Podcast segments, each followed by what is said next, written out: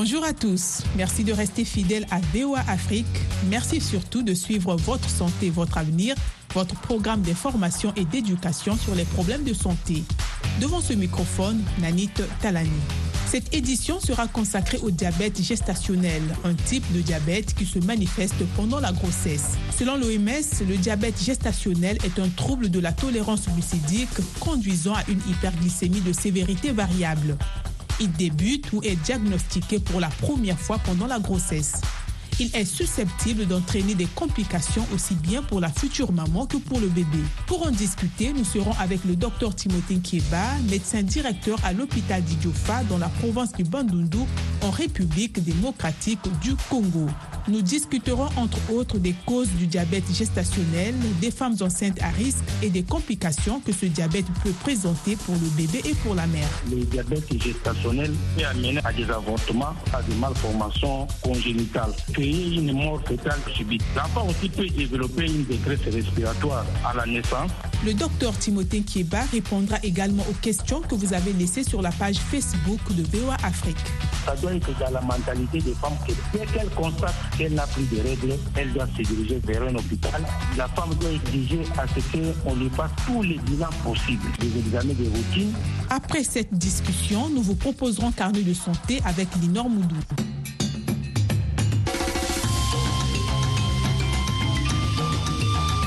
Votre avenir, l'invité de la semaine.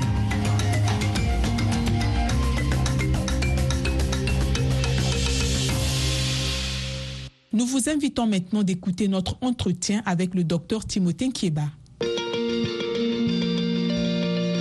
Questions et commentaires, c'est maintenant. Chers auditeurs,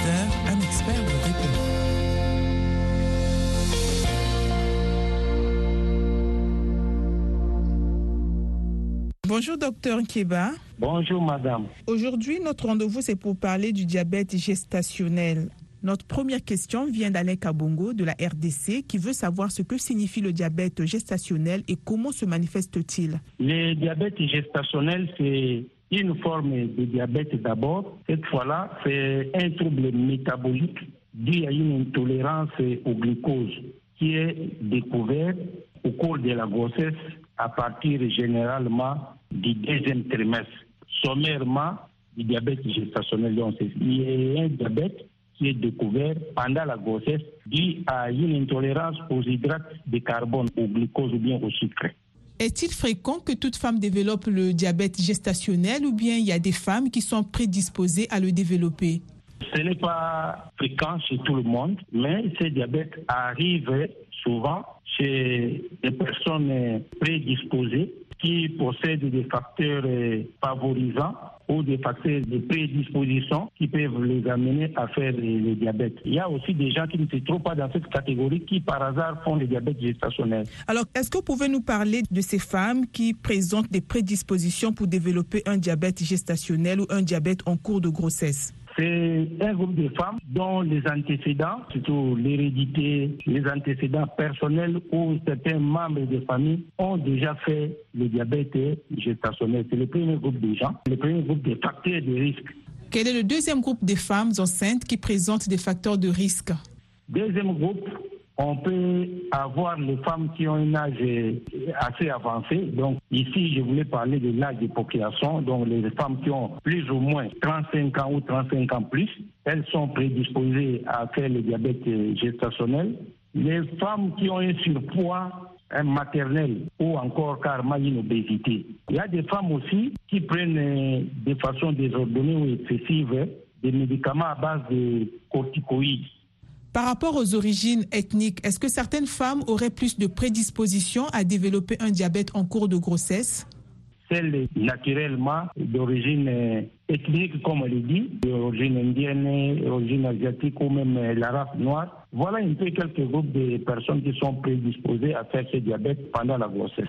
Comment est-ce qu'une femme qui est enceinte peut reconnaître qu'elle est en train de développer un diabète? La symptomatologie du diabète gestationnel est plurielle. C'est comme hein, tous les diabètes qui surviennent chez les gens. Principalement, la femme peut avoir l'envie de boire beaucoup d'eau, une soif intense. L'enfant peut émettre beaucoup d'urine, dont une polyurie. La femme peut avoir envie de beaucoup manger, ce qu'on appelle une polyphagie. Elle est fatiguée à tout moment. La femme peut aussi se plaindre seulement des, des pleurites vaginaux. Quand une femme enceinte remarque tous les signes que vous venez de développer, qu'est-ce qu'elle devait faire? Bon, naturellement, elle devrait aller se faire consulter. Et lors de la consultation, on va lui faire une prise de sang, on va l'évaluer et finalement, après un bilan, on va faire la glycémie. Après ça, le médecin ou le clinicien va analyser par rapport aux valeurs et va conclure un diabète gestationnel. Parfois aussi, c'est à l'occasion de rien, elle vient pour une consultation prénatale et finalement on fait l'examen, une de sang, on découvre qu'elle fait le diabète gestationnel. Quand la femme est enceinte et qu'elle développe un diabète, quels sont les risques pour le bébé à naître ou pour le bébé qui est encore dans le ventre? Le diabète est une maladie grave, mais pas aussi grave comme on le croit si on la suit ou bien si on est suivi. Pour les fœtus, vous savez, l'essai d'éthique peut amener à des anomalies chromosomiques, surtout si c'est au premier trimestre de la grossesse, quand l'enfant se forme. Quelles peuvent être les conséquences? Ça peut vous amener à des avortements ou carrément à des malformations congénitales liées à l'hyperglycémie, à l'excès de sucre qui est en train de passer dans la circulation. L'enfant à naître peut-il hériter de cette hyperglycémie? Cette hyperglycémie peut aussi se transmettre à l'enfant, ce qu'on appelle l'hyperglycémie fétale, féto-maternelle ou materno-fétale, qui va transiter vers l'enfant et cela pourra induire à la longue une souffrance fétale. Cette fois-là, c'est une souffrance fétale chronique par intoxication due au glucose. Les complications liées au diabète gestationnel peuvent-elles conduire à la mort? Ça peut aussi créer une mort fétale in ce qu'on appelle mort subite surtout quand on arrive autour de la 36e semaine. L'enfant aussi peut développer une détresse respiratoire à la naissance, même pendant la grossesse, à cause d'une glucosérie ou une polyurie fétale qui va être responsable d'excès d'eau ou une polyhydramnios. C'est un peu ça, des complications qui peuvent survenir pendant la grossesse. Quelles sont les complications qui pourraient survenir pendant l'accouchement?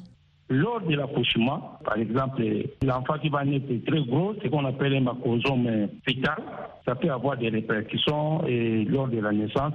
Si l'enfant est trop gros, il peut avoir lors de son passage dans les voies génitales là, l'enfant peut connaître une fracture des épaules lors de sa sortie ou une paralysie carrément des membres supérieurs ou une élongation du petit brachial. Il faut aussi noter que cet enfant qui naît avec euh, hyperglycémie, c'est un enfant fragile qui peut faire euh, des hypoglycémies lors de la naissance ou après la naissance.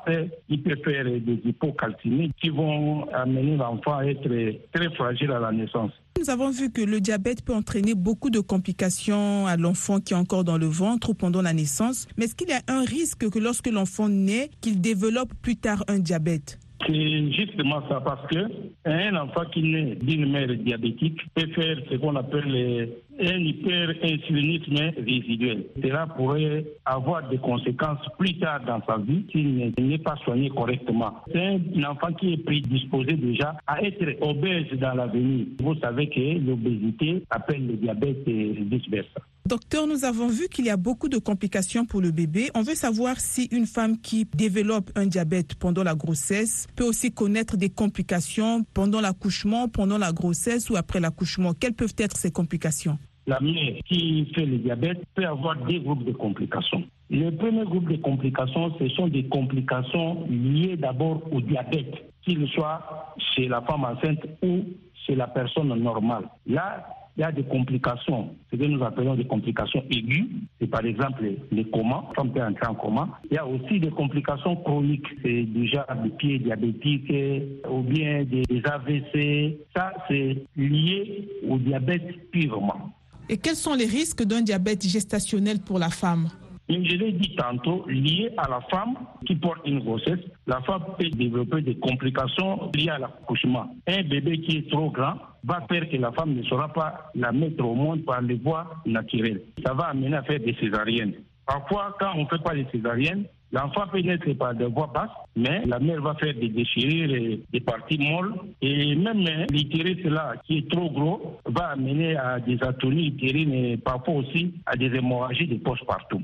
Le diabète présente beaucoup de risques aussi bien pour la mère que pour l'enfant à naître. Alphonse Boaki de la RDC veut savoir si le diabète gestationnel est passager et disparaît après l'accouchement. Naturellement, le diabète gestationnel, quand c'est bien pris en charge, a tendance à disparaître après l'accouchement. Mais si on ne fait pas attention, quand vous avez fait déjà un diabète gestationnel, vous entrez dans la ligne de ceux qui ont des antécédents. Donc, il faut un suivi après l'accouchement parce que vous courez le risque de développer un diabète, cette fois-là, un diabète sucré carrément de type 2.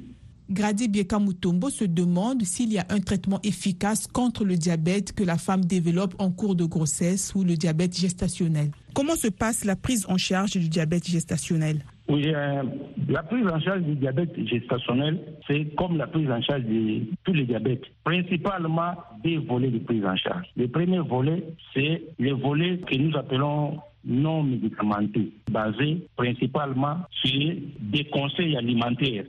Quel genre de conseils? Donc, c'est éviter de consommer les sucres simples et des graisses, encourager la consommation de sucres avec beaucoup de résidus, comme euh, la banane plantain, les vignames, les maïs, les légumes, les fruits contenant de fructose ou beaucoup de fibres alimentaires, mais aussi c'est faire euh, l'activité physique, faire une marche, faire plus euh, des activités physiques qui sollicitent les membres supérieurs, par exemple régulièrement faire la lessive, faire la vaisselle, les repassages. Ce sont des mesures hygiéno-diététiques en ce qui concerne l'alimentation et même hein, l'environnement de la femme. Docteur, quel est le deuxième volet? Le deuxième volet, c'est le volet médicamenteux. Quand le taux de sucre est très élevé, on peut donner l'insuline. Rarement, on donne ce que nous appelons des antidiabétiques oraux. Ces antidiabétiques oraux ne présentent-ils pas de danger pour la future mère ou le bébé?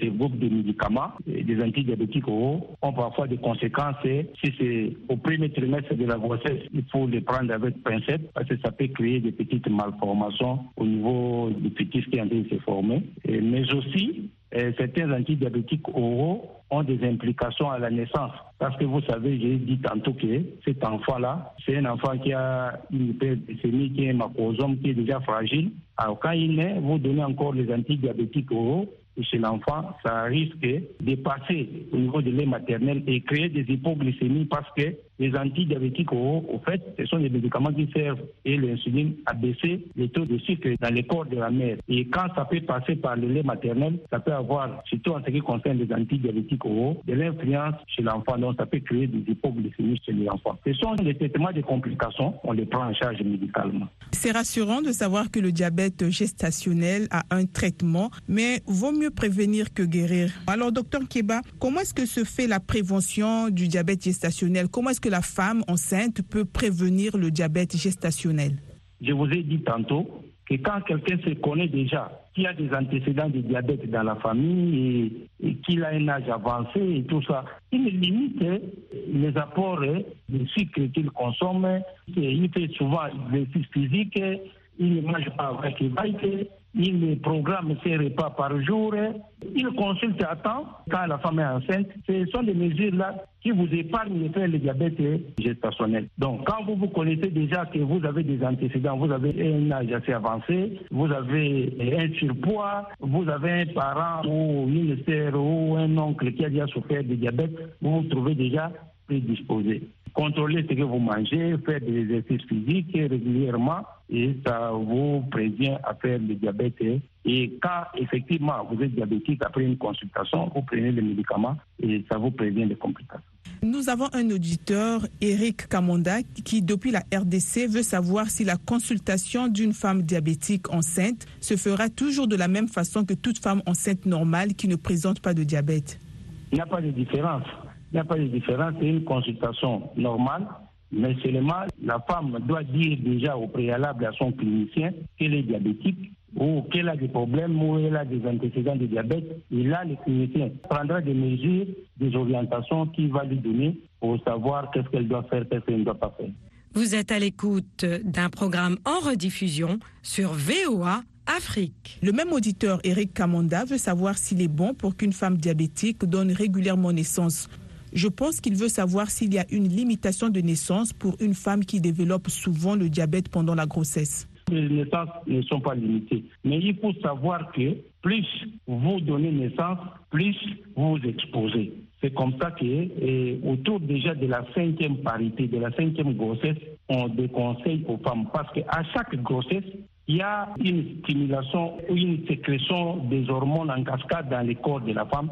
À tout moment, quand une femme tombe enceinte, le placenta sécrète beaucoup d'hormones. Et ces hormones-là sont à la base de l'hyperglycémie parfois, quand surtout ça s'ajoute sur un terrain diabétique. Je l'ai dit tantôt que ces femmes-là étaient prédisposées à subir des césariennes avec des dystocies des épaules ou des fractures de l'épaule chez l'enfant et tout ça. Donc, naturellement, au fur et à mesure que cette femme-là a une grossesse, deux grossesses, donc chaque grossesse de plus expose cette dame-là de plus en plus. Naturellement, déjà, autour de la quatrième, de la cinquième parité, donc de la quatrième, cinquième grossesse, on devra déjà penser à faire une contraception chez cette femme qui fait le diabète gestationnel pour l'épargner de beaucoup de complications qu'elle peut avoir. Et aussi, si c'est une femme très âgée, donc ce sont des personnes, des sujets on doit veiller à faire une contraception pour éviter de le faire courir des risques déjà graves par rapport à leur état qui vont être majorés par rapport aux grossesses euh, qui vont s'ajouter. Est-ce que le diabète gestationnel ne se développe que pendant la première grossesse ou la femme peut avoir des grossesses sans diabète et plus tard, peut-être à la troisième ou à la quatrième grossesse, développer un diabète? Oui, ça peut arriver chez une femme à la première grossesse, surtout quand elle a des prédispositions. Comme aussi ça peut arriver à la deuxième, à la troisième, à la quatrième. Ça dépend des prédispositions de chaque femme. Donc il n'y a pas une ligne de démarcation qui dise que c'est seulement à telle grossesse ou à telle autre grossesse. C'est là où se trouve le bien fondé de consultation prénatale que les femmes doivent faire régulièrement. Merci, docteur Keba. Pour finir notre interview, un conseil à toutes les femmes enceintes qui développent ou non un diabète gestationnel et qui sont en train de nous suivre en ce moment? Le conseil à donner à toutes les femmes enceintes, c'est seulement, ça doit être dans la mentalité des femmes comme ça que dès qu'elles constatent qu'elle n'a plus de règles, elle doit se diriger vers un centre ou bien vers un hôpital pour commencer ses peines. Et lors de ces peines, on aura à mettre en évidence ce qui peut plus tard compliquer une grossesse. Merci beaucoup, docteur Keba, de nous avoir accordé cette interview. Cette semaine, dans Carnet de santé, qu'est-ce que l'anémie et quels en sont les risques? Nous aurons quelques éléments de réponse. Et un expert explique comment prévenir ce trouble sanguin chez les plus vulnérables et les options de traitement. Ensuite, des dispositions au Mozambique pour lutter contre le mariage des enfants. Il s'agit de l'une des maladies sanguines les plus courantes au monde. L'anémie est une baisse anormale du taux d'hémoglobine dans le sang. Cette substance est présente dans les globules rouges du sang et permet de transporter l'oxygène vers tous les organes du corps. Près de 2 milliards de personnes dans le monde ont été touchées par l'anémie en 2021. Les femmes et les enfants sont les plus vulnérables. L'OMS affirme que des problèmes tels qu'une mauvaise alimentation, les infections, les maladies chroniques, les menstruations abondantes et les problèmes de grossesse peuvent conduire à l'anémie. La cause la plus courante d'anémie est la carence en fer ainsi que le paludisme dans les pays dits sous-développés. Partons tout de suite à Nairobi au Kenya pour en savoir plus dans ce reportage de Mohamed Youssouf relaté par Nathalie Barge.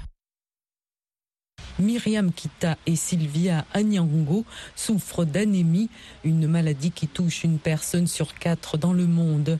Selon l'Organisation mondiale de la santé, les femmes sont considérées comme anémiques lorsque leur concentration de globules rouges tombe en dessous de 12 grammes par décilitre et les hommes en dessous de 13 grammes.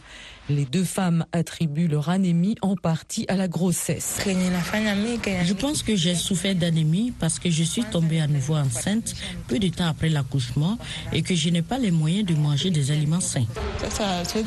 Je ne peux pas amener mon taux sanguin au minimum requis parce que j'aurai besoin de légumes pour avoir suffisamment de sang dans le corps. Et aussi, lorsque j'accoucherai, je serai désavantagée. Selon les experts de la santé, l'anémie pendant la grossesse est liée à une augmentation des taux d'accouchement prématuré, d'hémorragie postpartum, d'insuffisance pondérale à la naissance, de mortinatalité et d'infection chez l'enfant et la mère. Les symptômes de l'anémie comprennent l'essoufflement, les étourdissements et la fatigue. Les médecins affirment que l'une des principales causes de l'anémie est le manque d'aliments contenant du fer, un minéral dont le corps a besoin pour sa croissance et son développement. Ce dont j'ai été témoin, c'est de l'augmentation de l'anémie fériprive. Et le facteur contributif le plus important est l'insécurité alimentaire des ménages. Un grand nombre de nos patients n'ont pas les moyens d'acheter des aliments riches en fer, voire même de la nourriture de base. Ils finissent toujours par sauter des repas pour survivre ou pour réduire la quantité ou la qualité des aliments à consommer. Selon une étude de l'Institut de mesure et d'évaluation de la santé, en 2021, la carence en fer était responsable des deux tiers des cas d'anémie, touchant 825 millions de femmes et 444 millions d'hommes dans le monde. Le taux de personnes anémiques est plus élevé en Afrique subsaharienne et des pays comme le Mali, le Togo et la Zambie ont une prévalence de plus de 50% nous vous avons demandé votre avis sur l'anémie. Qu'en savez-vous et connaissez-vous un aliment qui est une bonne source de fer? Voici quelques réactions depuis la Tanzanie. Uh, uh, Je sais que l'anémie est une carence en fer. Il peut s'agir d'une maladie ou d'un mauvais état de santé. Il y a l'anémie pathologique qui est différente. C'est comme une maladie. Vous recevez des traitements et des conseils en matière d'alimentation. Et il y a une autre forme d'anémie, la condition dans laquelle on vous dit que vous souffrez d'une carence en fer. Lorsque vous avez une carence en fer, on vous conseille surtout sur la façon de vous alimenter.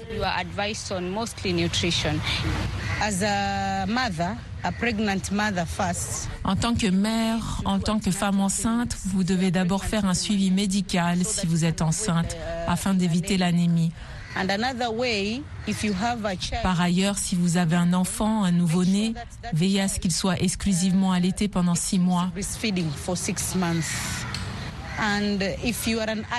Et si vous êtes adulte, vous pouvez opter pour la tradition en consommant des fruits qui peuvent vous aider oui, ou un régime alimentaire bien équilibré.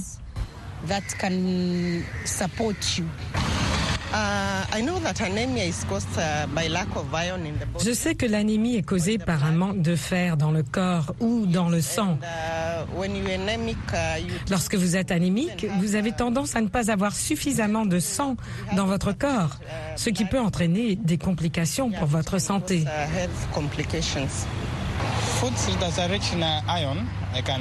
Les aliments riches en fer sont peut-être les épinards.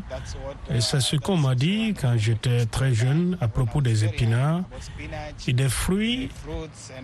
Et vous pouvez aussi consommer des brocolis.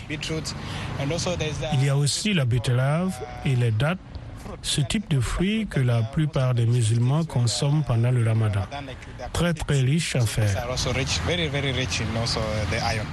Le docteur Ibrahim Bello est hématologue à l'hôpital national d'Abuja. Il nous offre des explications sur l'anémie et partage quelques conseils de prévention.